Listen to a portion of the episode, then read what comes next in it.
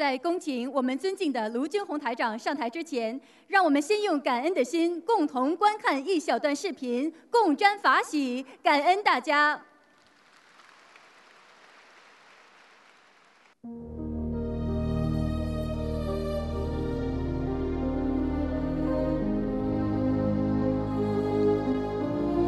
我有这样一位师傅。他舍弃人间的事业、财产与名利地位，独立创办电台，做着无我利他、无偿弘扬佛法的艰辛事业。恰如我们伟大的佛陀，舍弃尊贵的王位，放弃人间的荣华富贵，出家苦修，探索宇宙的奥秘。最终为人类带来离苦得乐的佛法。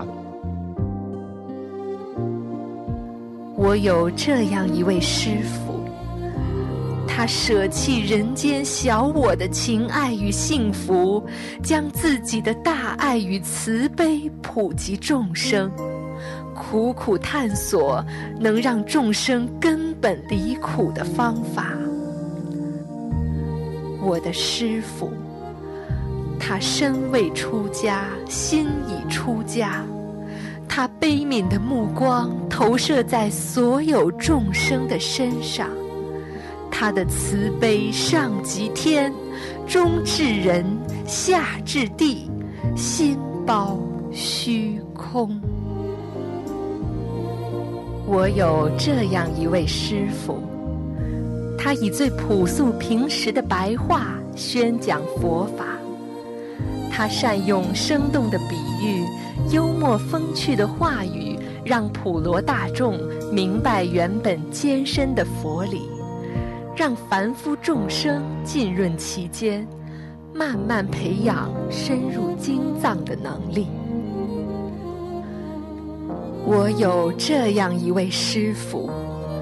他带着自己的弘法团队，不远万里，不辞辛劳，超越时差的阻隔，超越南北半球巨大的季节反差，坚持到世界各地免费弘法度众，恰如我们伟大的佛陀，带着他的诸弟子四处托钵弘法，讲经度众。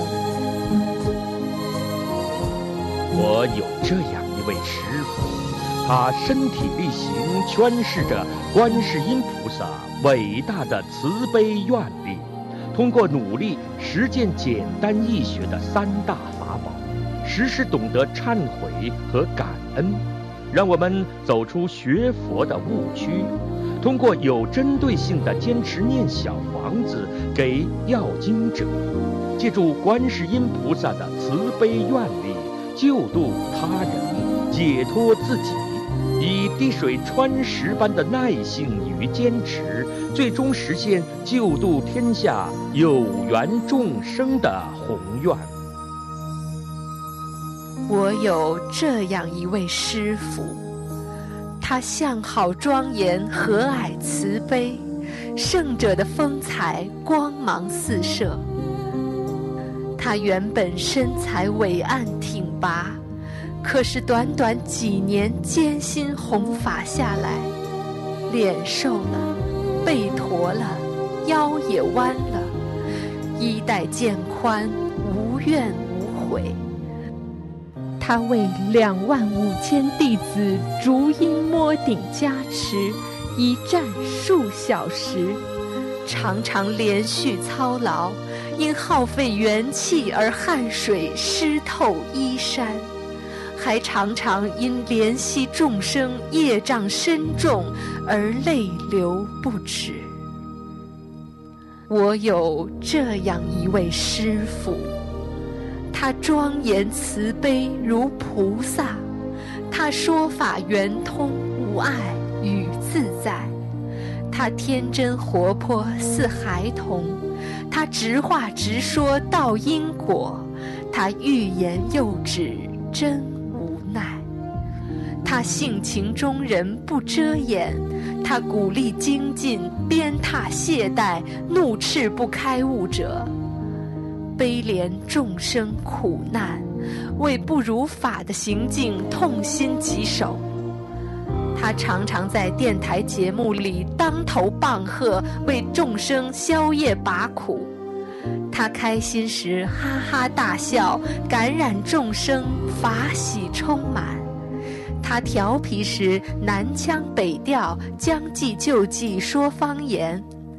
他疼惜生命不息、还债不止的老妈妈们，甚至于提醒老人家不要老吃剩饭剩菜。他会决然打断信众的赞誉，告诉台长不需要甜言蜜语，只要对方改毛病。他平素说法滔滔妙语不绝，可是，一听说哪个幼童学佛念经，就只会开心道：“哎呀，这么好！哎呀，这么好！”他累得一闭眼看图腾就能眯一觉，他累得做节目时都不禁打哈欠，甚至魂魄都出窍。他挂念法会上看到的信众，也挂念不能去法会现场的所有佛友，所以。无论旅途多么遥远，身体多么疲惫，时差多么巨大，一回到电台，只要当天惯例有节目，他仍然会一如既往地走进直播间。我的师傅，他不是钢铁巨人，他有着与你我一样的肉身，如此拼命无我。只因一颗慈心为众生。我有这样一位师傅，他苦口婆心劝度我们每一个人修好自己，还要救度有，实实在在利益众生，造福社会，利在当代，功盖千秋。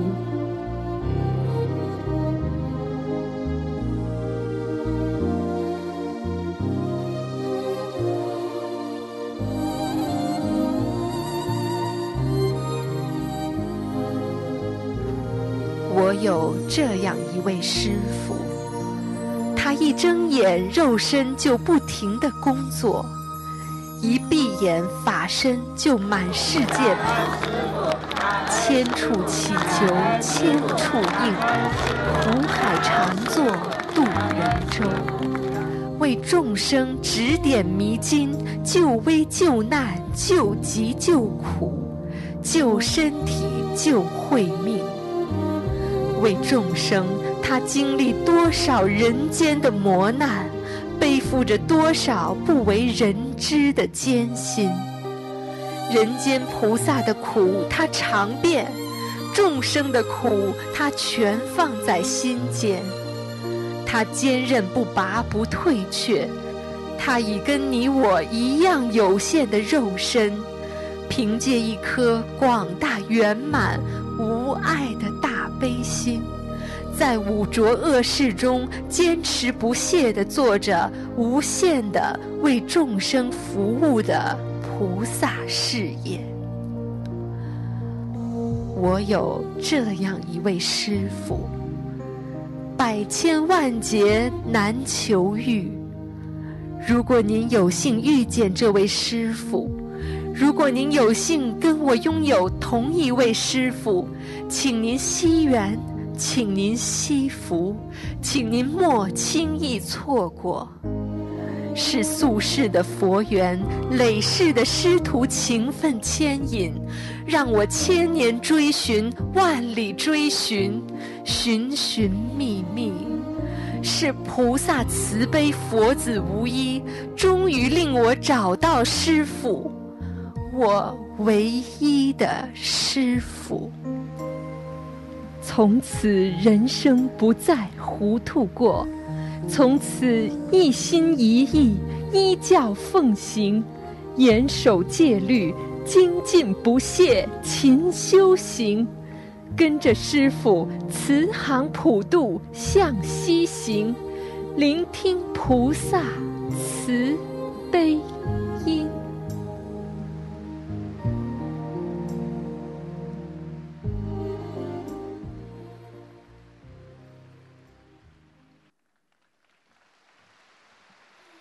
师傅在辛苦的拜师仪式之后，坚持为我们现场开示。现在，让我们用最热烈的掌声，恭请我们尊敬的卢军宏台长。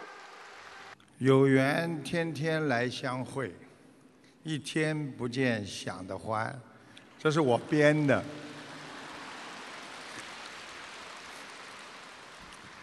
扬帆慈悲弘法忙。普渡有缘记心上，弘法大业肩上扛，西方四圣回故乡。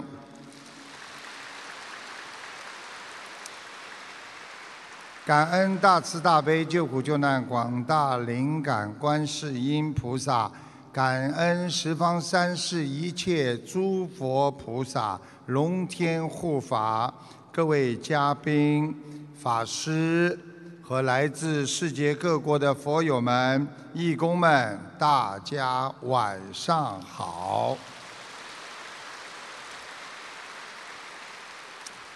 在当今世界五浊恶世、末法时期，我们能够拨开迷雾，慈悲众生，精进的修行。解脱之身，那是累世的因缘所致。人生难得今已得，佛法难闻今已闻呐。慈悲是我们学佛人的基础，般若是我们学佛人的开悟。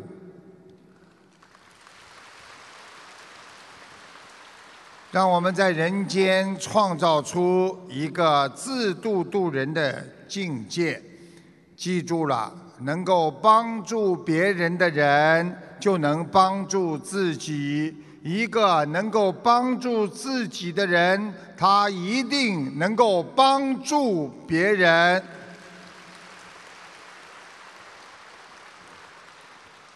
我们不管人间给我们带来多少烦恼、痛苦和忧伤，一定要坚信我们的观世音菩萨救苦救难，诸位龙天护法会帮助我们消灾解难。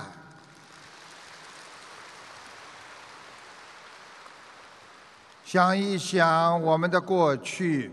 因为我们的无知产生了无明，给自己造成了太大的伤害，而今天的我们已是走在破迷开悟之中了。今天拜师，很多人都看见了菩萨，有这么多的人看见。所以呢，台长呢抽几条跟大家讲一下，所以大家要记住，菩萨就在我们身边。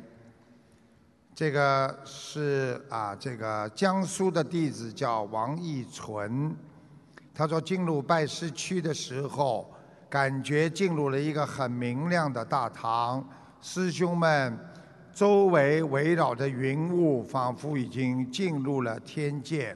闭上双眼，看见了观地菩萨拿着一把大刀，站在主席台的左手边，在护法。原来观地菩萨这么早就来了。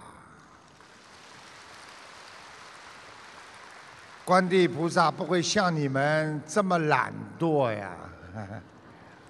那个，他说，在双手合十等待师傅的时候。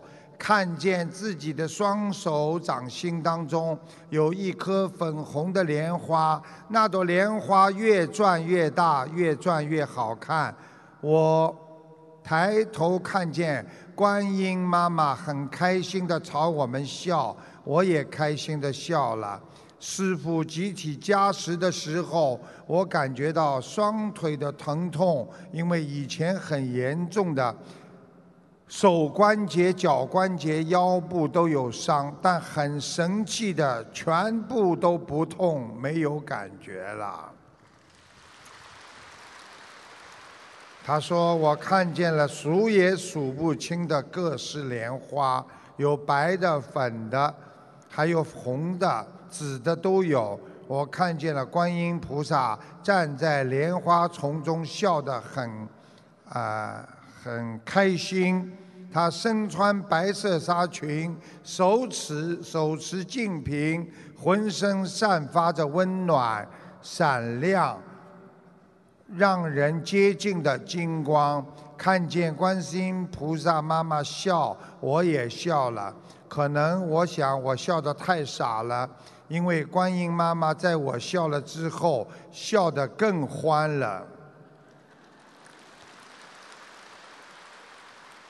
我相信一定他太傻了，啊，大家都看见了，都是今天下午的反馈，在拜师现场。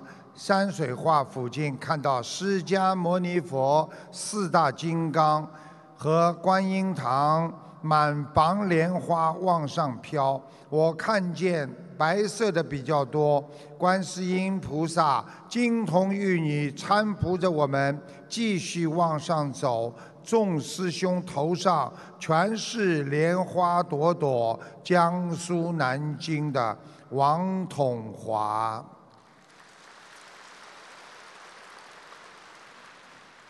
太多了，我怎么办呢？来不及讲了，每一个都是的，啊，这个人说，啊，我眼睛一闪就看见了观世音菩萨。他说他弟子闭上眼睛向观世音菩萨妈妈忏悔的时候，天空出现了一个很大的圆形的，应该叫大光环。他写到一个叫大光圈。观世音菩萨妈妈从光圈里向我飘来，菩萨妈妈当时对我说：“你师傅不容易，跟着你师傅好好修啊。”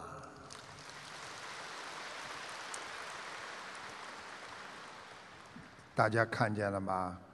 在等候区，因为读心经看见了像红孩儿一样的，当时没在意。拜师之后，师傅说红孩儿在，这样我才想起那个穿红衣服的红孩儿，应该还是有龙，还有佛陀的脸。当时不知道是谁，后面才感觉到是红孩儿，这个青海西宁的毛小星啊。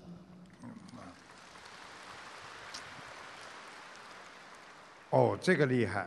啊，这个，啊，这个要跟你们讲一讲了啊。广东的弟子，啊，他看到了须弥山上有恒河沙数的菩萨，有认识的孙悟空、猪八戒、阿弥陀佛、观世音菩萨，还有很多一排排的佛菩萨在微笑，很多都是像阿弥陀佛那样头发卷卷的。就是数量太多了，我告诉你们，佛的形象头上全部都是卷卷的，在天上。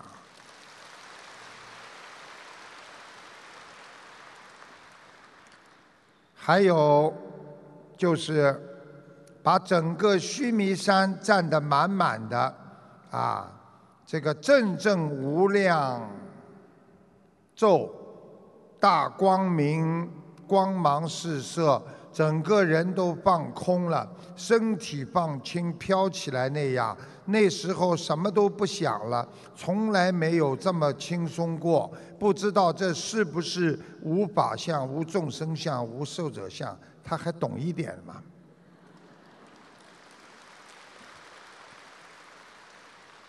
啊，好了，太多了，不能讲了，啊。他说：“都看见菩萨出现，全身金光闪闪，啊，这是弟子八旦岛的吴思如和吴秀玲。其实师父跟你们讲，菩萨我们都能看得见，只是我们现在没有去关心真实的看。他说。这个在师傅加持的时候，我的手发麻，眼睛闭起来，浅浅金光闪闪，看见观世音菩萨站在莲花座上往上升，很多像手掌大的莲花也跟着菩萨往上升，啊，大家看到了吗？好了，太多了，不能太多太多了，不能读了。最后跟这个再跟大家讲一点点吧。他说进入，这个是中国河南的弟子叫邓无杰。他说我在为师父助念大悲咒，看到了观世音菩萨、佛陀、红孩儿、斗战胜佛来了，他们都很高兴。观世音菩萨说以后要好好跟着你师父修心修行，多听师父的开示，多看白话佛法。你师父的话就是我要说给众生的话，众生是佛，佛是众生。你要在你师父的带领下一门精进，学好心灵法门，普度众生，弘法利生，以慈悲心、感恩心来做人间的佛。人做好了便是佛，人成即佛成。太多太多了啊！这里太多太多了。师父今天不能跟你们讲那么多，从这个一点就是让你们相信，我们周围都有菩萨在保佑着我们，让我们一颗心要安静，好好的想着我们明天会更好，因为心中有佛呀。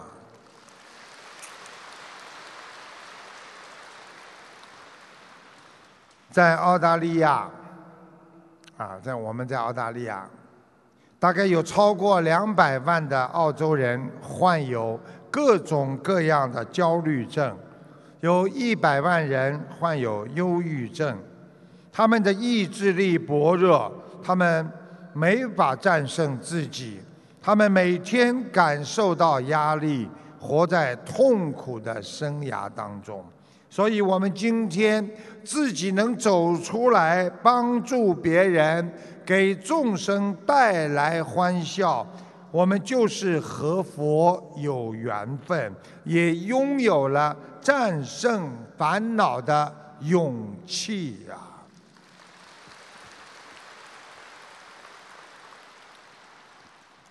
当年在宋仁宗做皇帝期间。这个皇帝喜欢在皇宫里溜达溜达。有一次，他在溜达的时候听到有争吵的声音，他就躲在柱子后面，一看，原来是自己的两名侍卫发生了争执。高个子的侍卫认为，人可以通过自己的努力。改变自己的命运。矮个子的侍卫他说：“我们都是伺候皇帝的人，命运自然由皇帝可以决定。”两人谁说服不了对方，争吵起来。宋仁宗听了，觉得十分的有趣。他突然想起来：“哦，原来……”那个四位领班升职了，还没有找到合适的人替补，于是宋仁宗悄悄地回到了自己的书房，拿起笔写了两张纸条，这两张纸条都是一句话：谁先到达你处，你便让他升任。领班侍卫，然后他将两个纸条装在两个小盒子当中，分别叫两个矮个子侍卫和一个高个子的侍卫送到负责皇宫内务的总管那里。宋仁宗估计矮个子的侍卫差不多已经走到半路的时候，他才把高个子的侍卫叫过来，来，你把这一个送到总管那里。不久，总管传回消息，按照皇帝的旨意，已经推荐高个子总管为领班侍卫。宋仁宗明明特意安排矮个子先去，为什么结果是高个子反而做了侍卫长呢？原来矮个子的侍卫，他们和高个子侍卫离开之后，宋仁宗又安排了另外两名侍卫，分别在半路上拦住他们。跟他们打招呼，矮个子的侍卫遇到可以聊天的人很开心，聊得不亦乐乎；高个子的侍卫一心惦记着完成任务，只是匆匆打了一个招呼，就继续往前走，直接把那个小金盒送到了总管那里。仅仅因为抢先了几步，他就得到了一个改变自己命运的机会。宋仁宗感叹说：“人如果自己不努力，就连皇帝也帮不上你的忙啊！”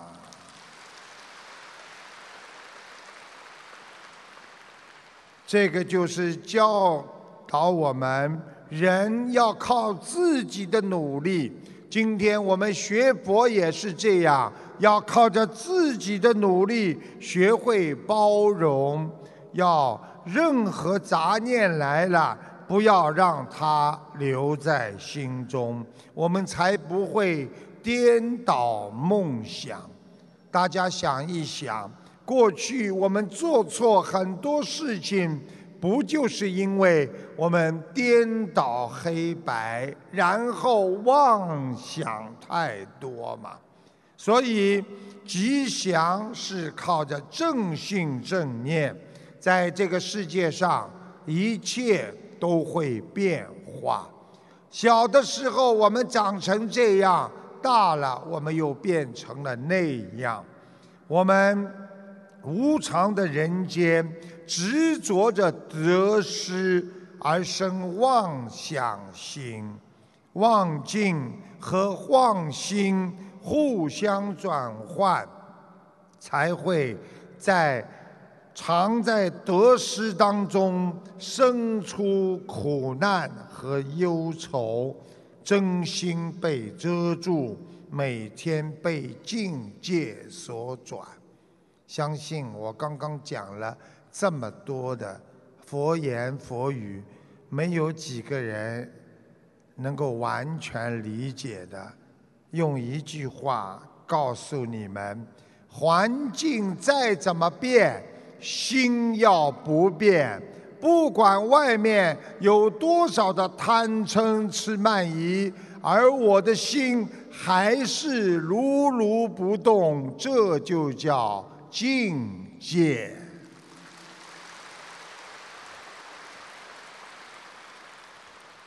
我们人因境界不对造业而受苦，因苦而再造业，所以很多人吃了苦了，要想到报复，要想到再去造业，所以堕落六道轮回，永无解脱之日啊！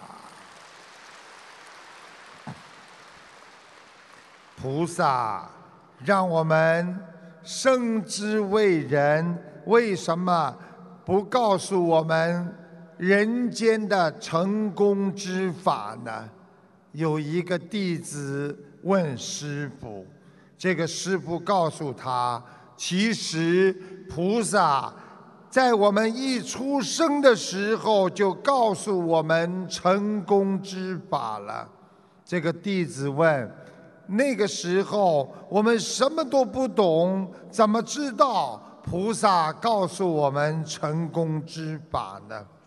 这个师父说，人生下来是不会走路的，后来我们又是怎么会走路的呢？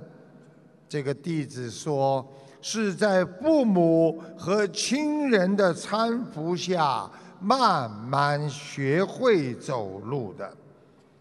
这个师傅说，在学走路的时候，最容易是出现哪种情况呢？弟子说，摔跤。这个师傅说，所以。菩萨在我们一出生的时候就告诉了我们的成功之法，因为菩萨告诉我们，人生的成功不是与生俱来的，是通过后天的努力学习而实现的。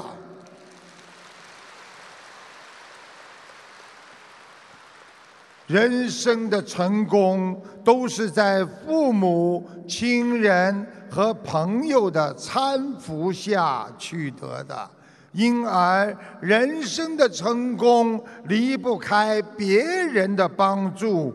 人生的成功不是这么顺畅的。都是经过无数次的摔跤，遭遇无数次的失败、挫折和打击，才能获得你一点点的成功啊！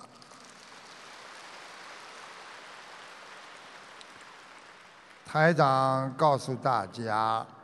要用责备别人的态度来经常检查自己，用原谅自己的态度去对待别人，因为人最容易原谅的是自己，而最不容易原谅的那就是别人，所以。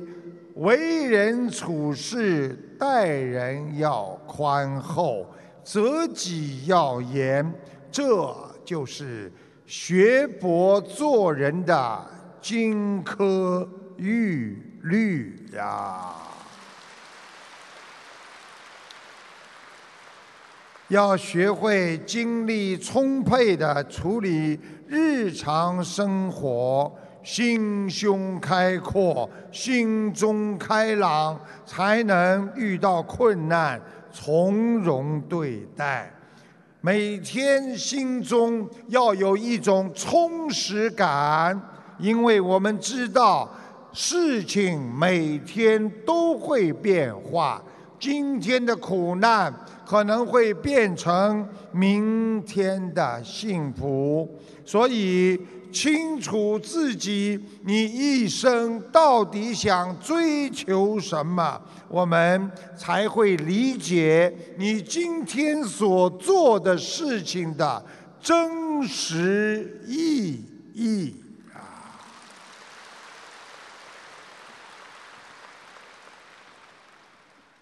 台长在节目当中啊，给很多的佛友看图腾。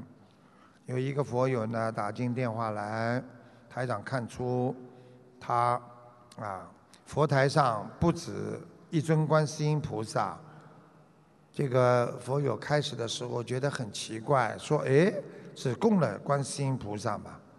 啊，接下去他说：“哦，还有一尊土地公公。”台长说他以前。有一次谈了很久感情问题，后来吹了，是被那个男的骗了。这个听众马上承认，啊，曾经被这个男士骗了很久，请大家听一下录音，谢谢大家。啊，卢台长你好。啊。呃，想请卢台长看看我呃本人的图腾，我是。七七年出生的蛇。你现在家里有没有佛台啊？有，我们有安观观音菩萨。我现在看你佛台上不止观世音菩萨，还有其他菩萨。啊，还有其他菩萨。啊，你现在放了一尊观世音菩萨。只有一尊观世音菩萨，还有呃还有土地公公。好了，这不叫菩萨，你这尊观世音菩萨不是我们东方台的观世音菩萨，是那个瓷器的观世音菩萨，我看到了。啊，对，呃，台长想看看一下我的姻缘会有吗？哦，你有过的。有。啊，有过的，吹掉了，吹掉了。对了。啊，谈了很长时间了，跟那个男的。对。啊。我看看啊，你要好好开智慧啊！你这个人老被人家骗了，前面那个男的很坏的，骗你的。对对对对，对方已经结了婚了。啊，他骗你的，你傻姑娘，啊自己好好念姐姐咒吧，姐姐咒每天念二十七遍。二十七片。嗯，好啦。好。乖一点啦。嗯，好好好，好，感恩感恩卢台长。谢谢。大家都知道孔老夫子，他有一个弟子叫子路，那个性格豪爽，有正义感。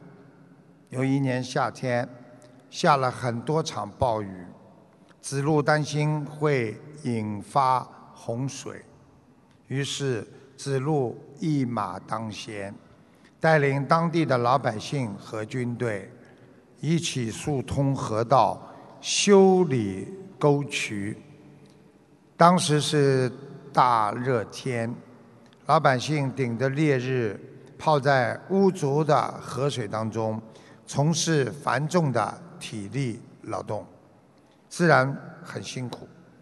心地善良的子路实在看不下去，于是他自己拿出自己的俸禄，实际上就是积蓄和这种。啊，用现代话讲叫工资了，给老百姓买来了许多的食物。这件事情很快的传到了孔老夫子的耳朵里。孔老夫子听了之后非常的着急，连忙派了另外一个弟子叫子贡去制止子路不要这么做。子贡赶到赶到之后，就向子路呢说明。老师的劝告，子路非常的生气，他呢倔脾气上来，一股劲儿的就冲到了孔老夫子那里，怒气冲冲的说：“师傅，老师，我是因为下了大雨，担心会出现水灾，才带领百姓们修筑这些水利工程。”我看到他们一个个十分辛苦，饿得没有力气，我才给他们弄一点粥喝。谁知道老师，你为什么让子贡来制止我？那岂不是要让我不去做仁义的事情吗？老师，你经常教导我们为人要做到仁爱，你今天这样来阻止我。岂不是不让我实现仁义道德吗？我今后再也不想听你的话了。发完这通脾气，子路转身就要走。孔老夫子赶紧叫住他：“子路，我知道你在实行仁义，你也是在可怜这些老百姓。”那你为何不去向皇上报告，让皇上用国家的库粮来帮助他们呢？老师，你知道吗？你现在用自己的粮食来帮助老百姓，啊，来得及吗？这个时候，夫子说：“你现在自己花钱。”来买这些食品去接济老百姓，就是向老百姓传达了这样一个信息，那就是他们的皇上还不如你对他们好呢。也就是说，老百姓会因此认为你是一个大善人，而皇上却不顾人民的死活。你仔细想一想，如果你是皇上，知道百姓这样看他，你会怎么样对他们？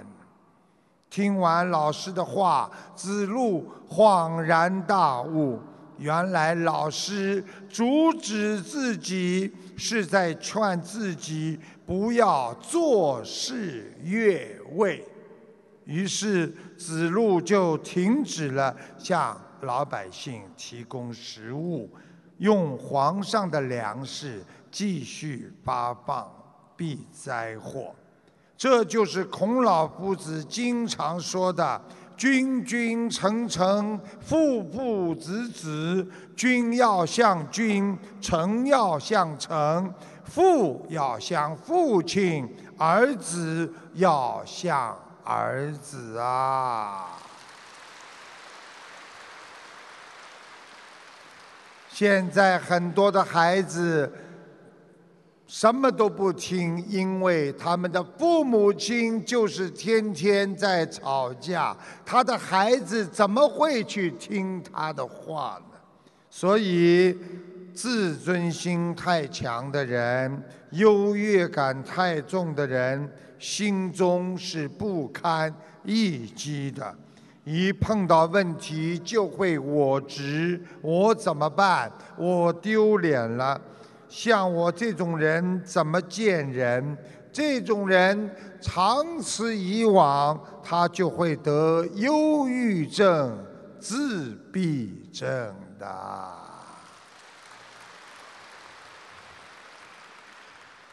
在。赵州禅师是一位禅风非常锐利的禅师，法王。学者凡有所问，他回答从来不从正面去解释，总会要你从另外一个方面去体会。有一次，一个信徒前来拜访他。因为没有准备供养他的礼品，就歉意地说道：“啊，赵州禅师，我空手而来。”赵州禅师望着这个信徒说道：“哦，既然空手而来，那就请放下来吧。”信徒不解地反问道：“哎，禅师。”啊，我没有带礼品来，你要我放下什么？赵州禅师立刻回答说：“那么你就带着回去好了。”这个信徒更加迷惑。呃，禅师，我什么都没带，你叫我带什么回去呢？赵州禅师说：“那你就带那个什么都没有的东西。”回去好了。信徒不解赵州禅师的禅机，满腹疑惑，不仅问道：“没有的东西怎么好带呢？没有的东西怎么带呢？”赵州禅师这才方便指示道：“哎，不开悟啊！记住了。”你不缺少的东西，那就是你没有的东西；你没有的东西，那就是你不缺少的东西呀。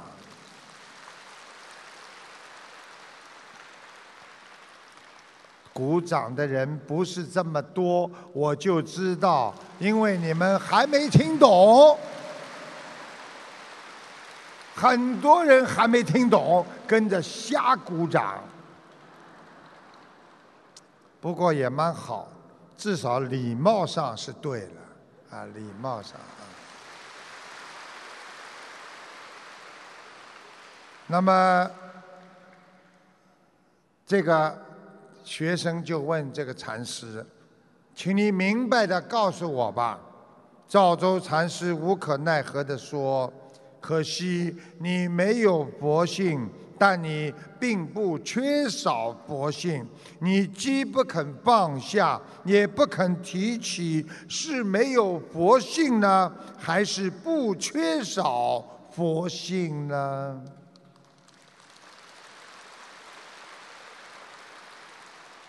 还是没听懂？礼貌到位，没有听懂。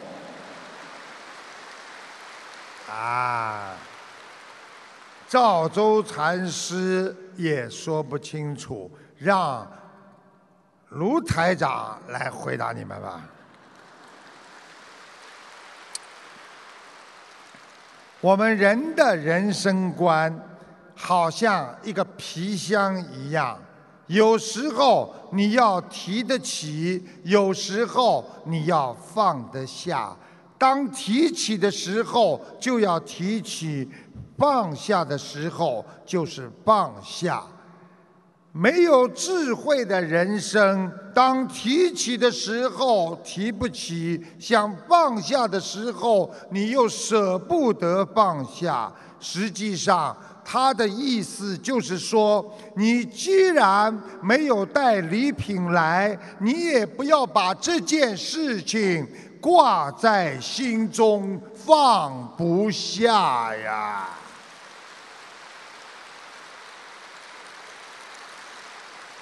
真懂了，啊，好，真懂了，不容易啊！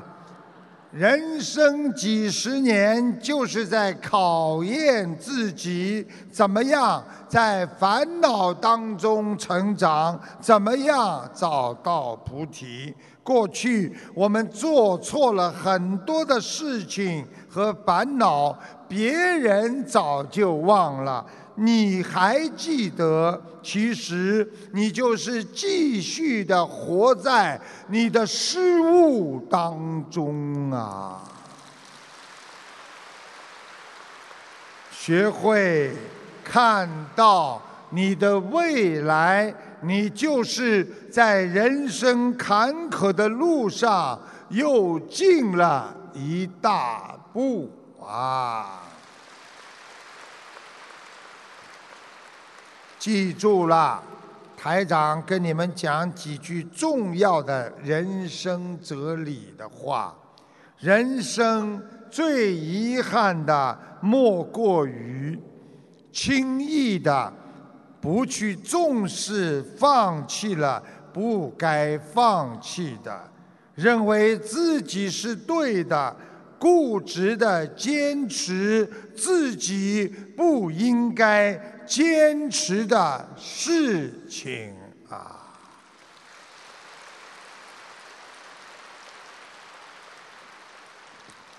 今天讲起来是弟子开示，弟子开示就不能讲的太简单了，讲的太简单就不像弟子了。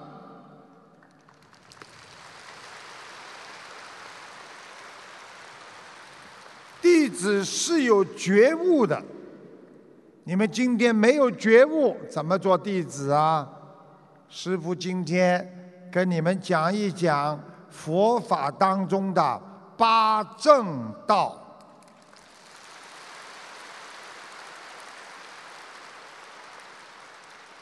八正道实际上就是菩萨和佛教给我们的。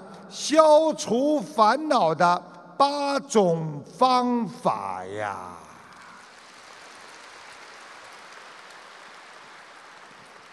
首先，正见，也就是说，我们对世界上所有的事情要认识它，见解要正。碰到不管什么事情，首先要正确的去理解它。看别人的正面，什么事情要用正的心去看别人，这就叫正能量。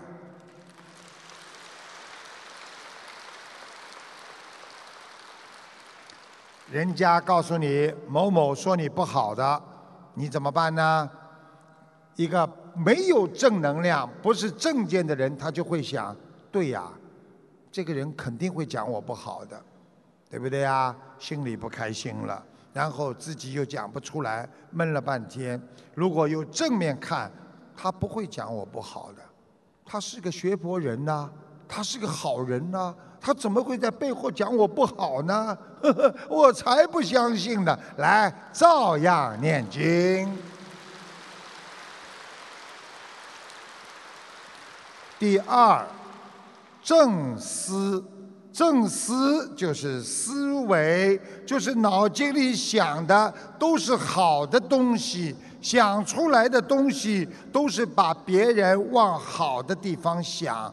比方说，妈妈很辛苦，爸爸工作很累，我要好好的努力，我一定要好好读书。比方说，别人做一点什么事情了，哦，他一定家里很忙，所以约会才会迟到。他一定尽自己的努力了，所以我们不应该怪他。这样原谅别人，给别人的一个空间，你就给自己留有一条退路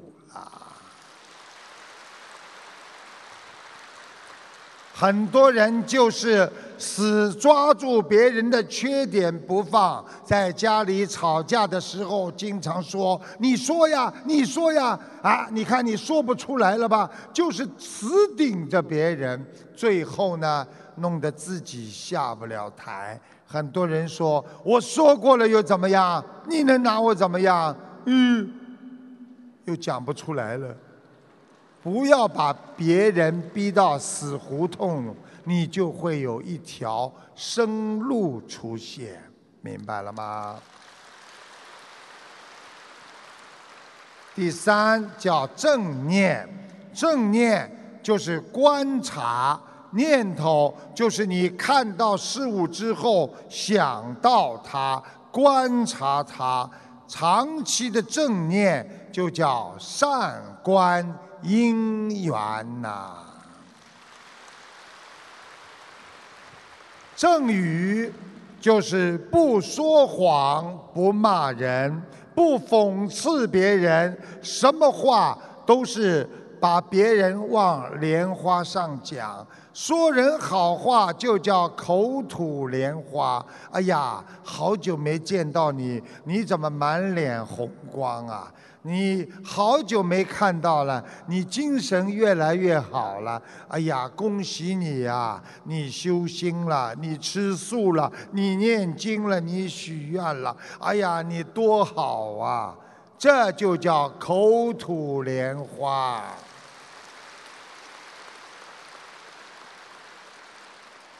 有些人不是正语的话，一开口，哼，你好什么？啊，世界上就你最好，我不好。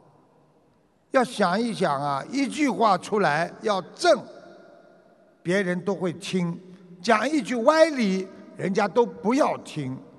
要记住正业，正业是什么？你的行为，你不能偷盗，你不能淫乱，你选择的工作也要是善业。有很多人问我，台长，我们在餐馆里做，我们有沙业啊，但是以后我们是为了生活，没有办法，可以不可以？我告诉你们，选择的职业就是选择你的命运。如果你今天的职业不好，你的命也不会太好。你今天有杀业，就不叫正业。如果你今天好好的做那些去帮助别人的工作，你就是叫选择了正业。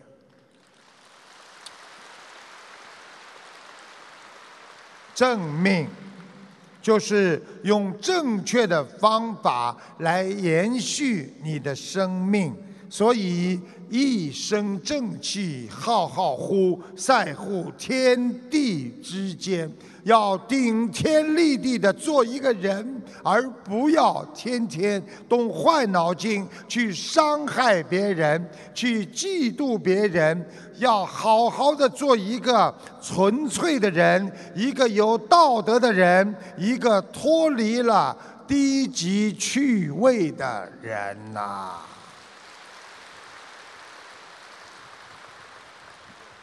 正精进。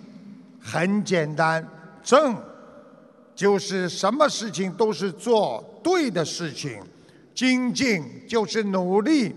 对我们来学佛人来讲，就是弘扬正义，认清邪恶，专心修心，一门精进，永攀四圣。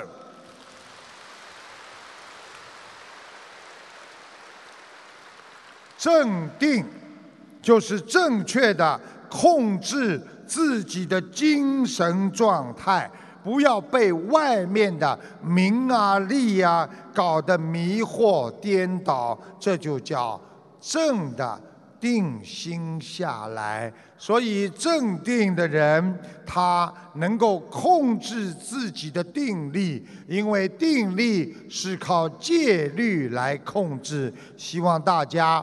学佛的人，好好守戒，天天念经，让自己不犯错、不造业，你就是天天在做菩萨的事啊！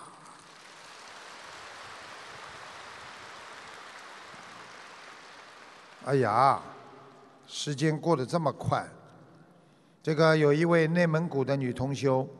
已经遭受了丈夫近十年的十年啊家庭暴力，对她不是打就是骂，让她哭就得哭，让她笑就得笑。同修非常痛苦，非常的绝望，得了严重的忧郁症。两月份，她去参加了新加坡的法会，求菩萨加持她。她在法会上说，让她能够丈夫对她好起来。回家之后，她的丈夫突然神奇转变，居然和她一起烧香拜佛念经，还许愿初一十五吃素啊！请大家听一下录音，谢谢大家。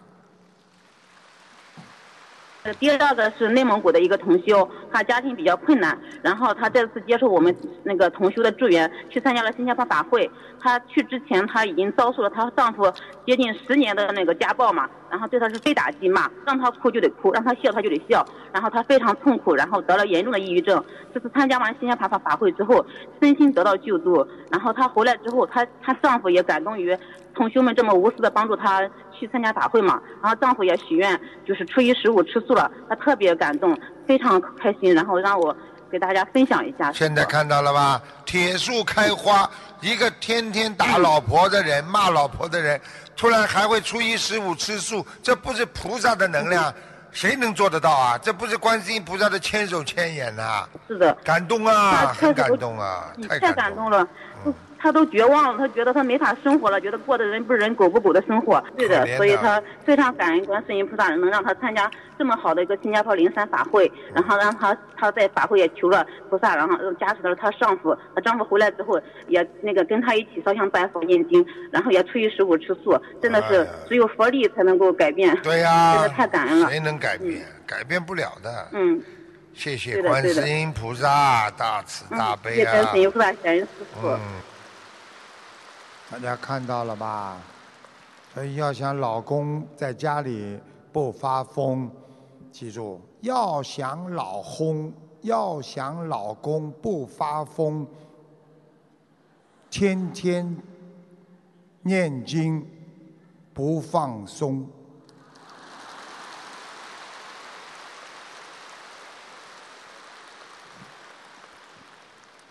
讲一个。佛陀当年的故事给你们听听，啊，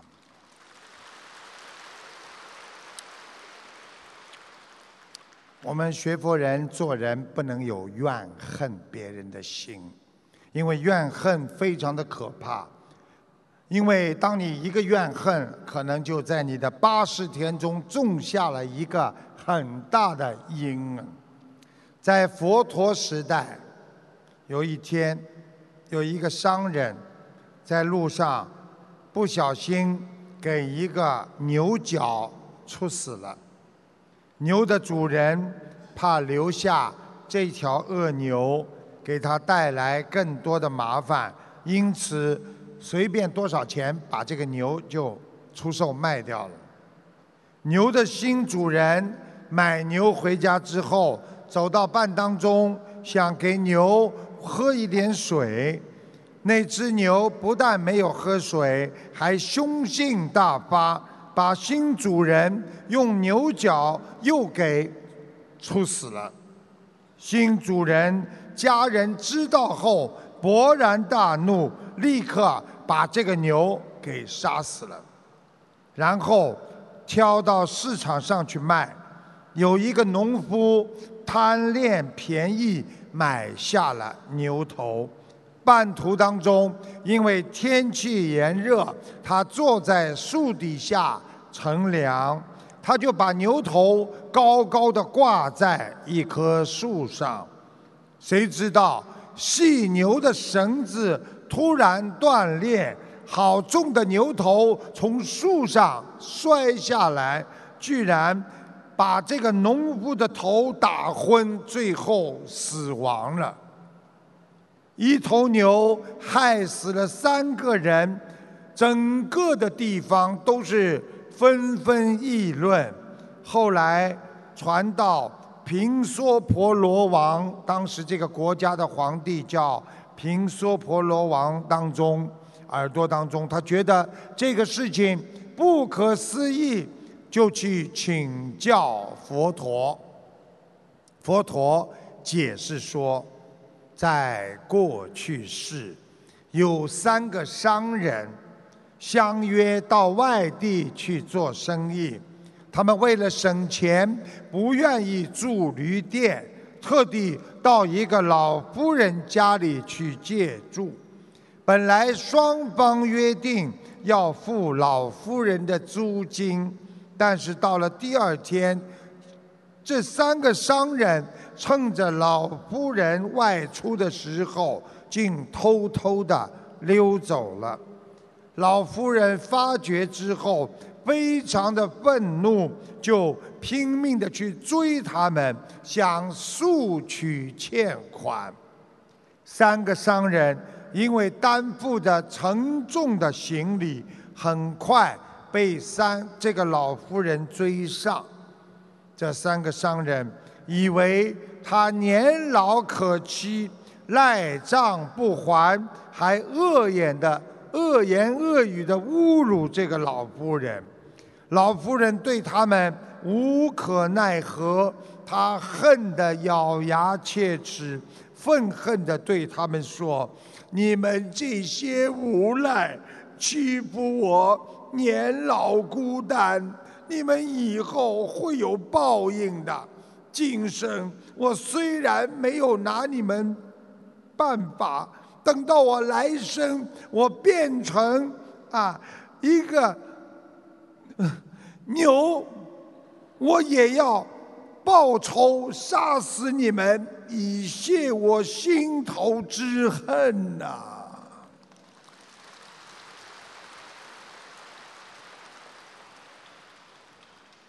佛陀继续说掉。说道：“那头凶牛就是这个老夫人的前世啊，而同日被牛角处死的三个人，就是欺负老夫人的那三个商人呐。”这个故事就是告诉了我们。因果丝毫不爽，更显示了一个人的怨恨为什么这么可怕。一个人如果怨恨别人，在心中就像一个毒的咒语一样，他将自己咒进了因果报应的罗网，恶化了。本来还不算严重的因果关系，因为怨恨才会冤冤相报。所以从这个故事，我们可以看到一个人的愿力多么强大。如果我们将这个愿力用在学佛上，我们一定能够求到西方极乐世界啊！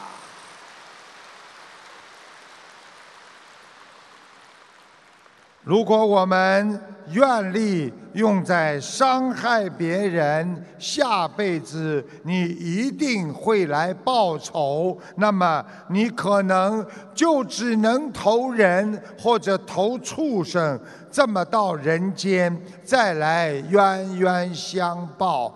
想一想，你们周围有。很多的人为什么这么恶，这么恨你呀？为什么让自己这么想不通，这么难过呀？记住了，说不定就是你们上辈子的冤结还没有化解，才到人间继续来还你们的债呀。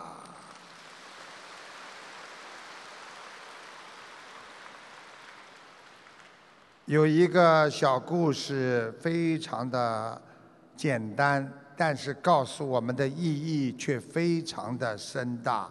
有一个做生意的人借给人家半个铜钱，那个人好久都没有还他，于是他就到借钱人那里去要账。走到讨账的路上，有一条大河。渡河要花掉两个铜钱，到了借钱人那里，那个借钱人不在，他只好回来渡河，又花掉两个银元，已经四个了，借了人家半个，已经花掉四个了。为了讨回半个钱的债，他花掉四个。再加上路上的辛苦劳累不堪，借出去的钱很少，要回的账失去的更多，别人都在笑话他。世界上是有这么一种人的，为了取得一点点小小的名利，以致不惜丧失自己的品质。拼命的去索取，不顾自己的利益，不顾自己的人格和荣誉，情愿被人家讲，我还要去做这些事情。要记住了，你这辈子做的事情，来世还是要受痛苦的回报的。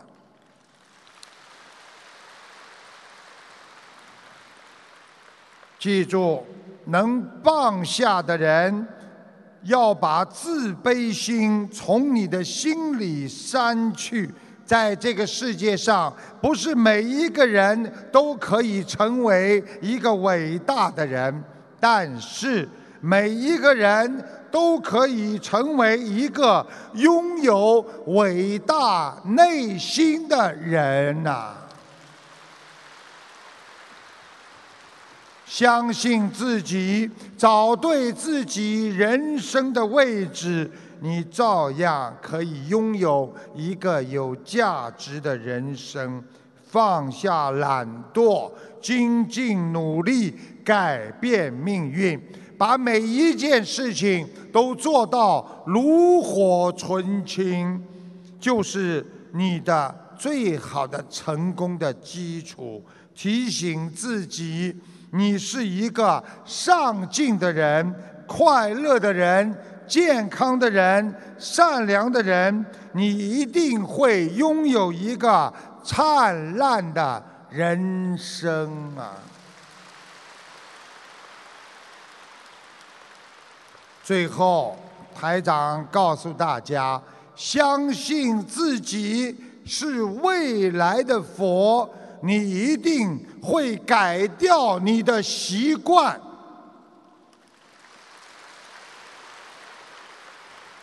把自己当做菩萨来做人。你一定不敢做坏事，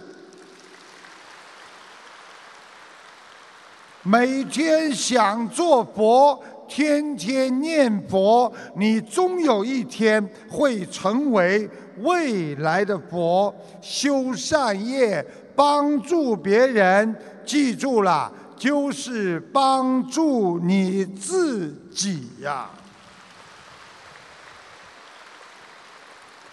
不要去想烦恼，不要去听烦恼，不去看烦恼，你心中就永远没有烦恼。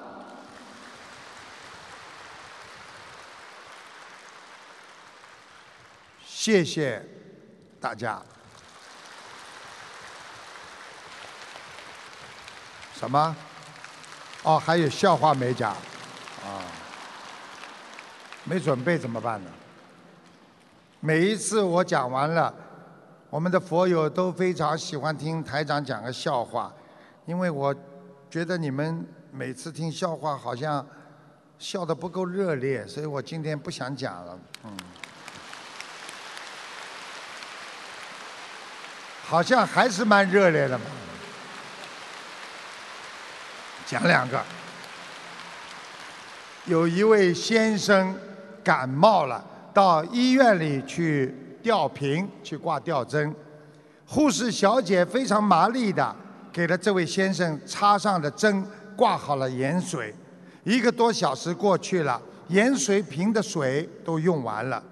他叫护士过来，护士过来了，马上手脚非常利索的又给他换了一瓶。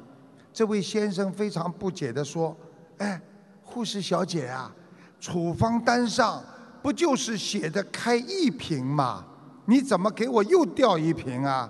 护士小姐指着这位这个打完盐水的空瓶盖说：“先生，恭喜你了，你运气非常好，这瓶中奖了，再来一瓶。”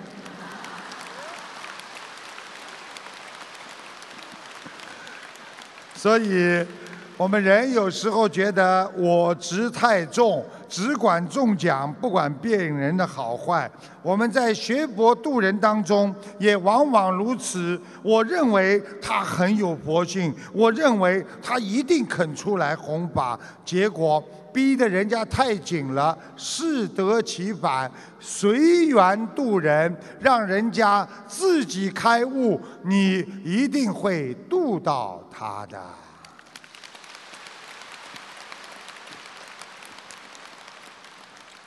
还要讲一个，大家一定要笑的啊，因为你们要给我点鼓励的，啊。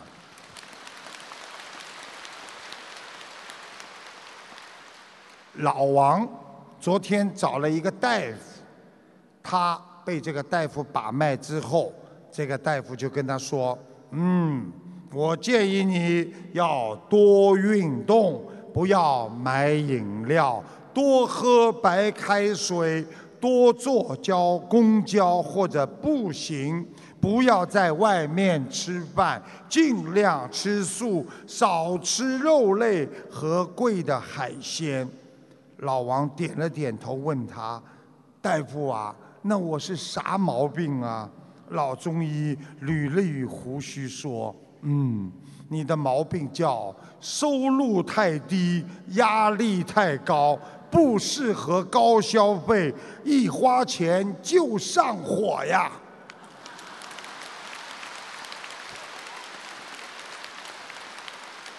这个老王最后讲了一句话，说：“哎呀，大夫啊，你真乃神医呀！”